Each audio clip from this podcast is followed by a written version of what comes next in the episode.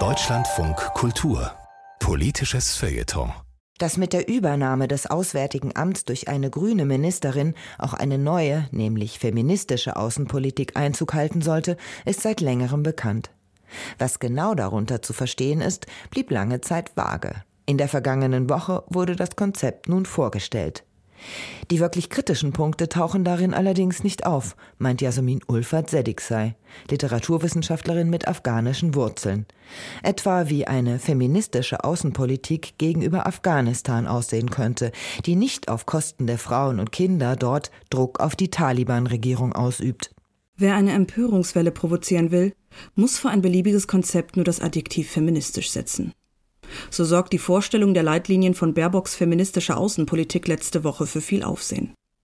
Schnell trendete auf Twitter der Hashtag Toiletten, weil die Außenministerin am Beispiel des Baus sanitärer Anlagen in nigerianischen Dörfern aufzeigte, wie unterschiedlich Planung aussehen kann, wenn weibliche Perspektiven berücksichtigt werden.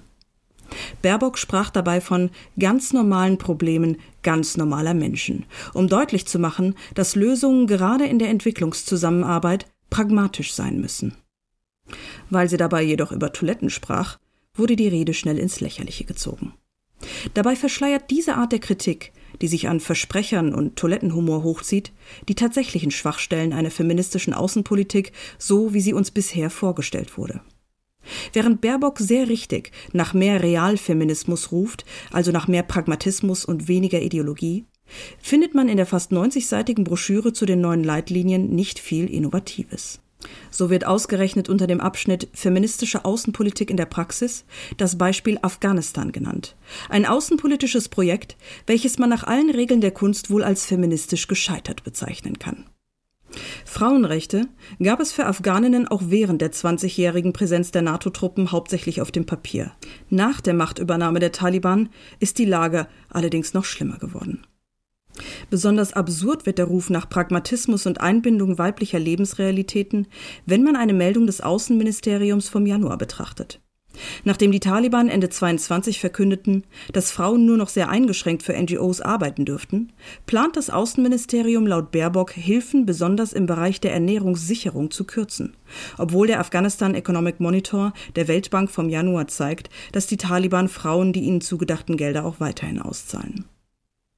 Kann das Kürzen der Hilfen und damit das Aushungern von Frauen und Kindern die Taliban tatsächlich zum Umdenken zwingen? Der Missbrauch feministischer Ideale hat gerade im afghanischen Kontext gefährliche Tradition.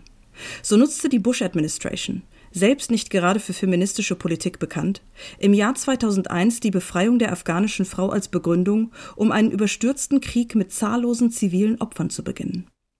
Schon damals warnten Experten, dass das Verbinden von feministischer Rhetorik mit einem brutalen Krieg afghanischen Frauen langfristig schaden würde. Heute sind Frauenrechte dort, anders als noch in den 70er und 80er Jahren, zum Synonym für Bomben und Korruption geworden.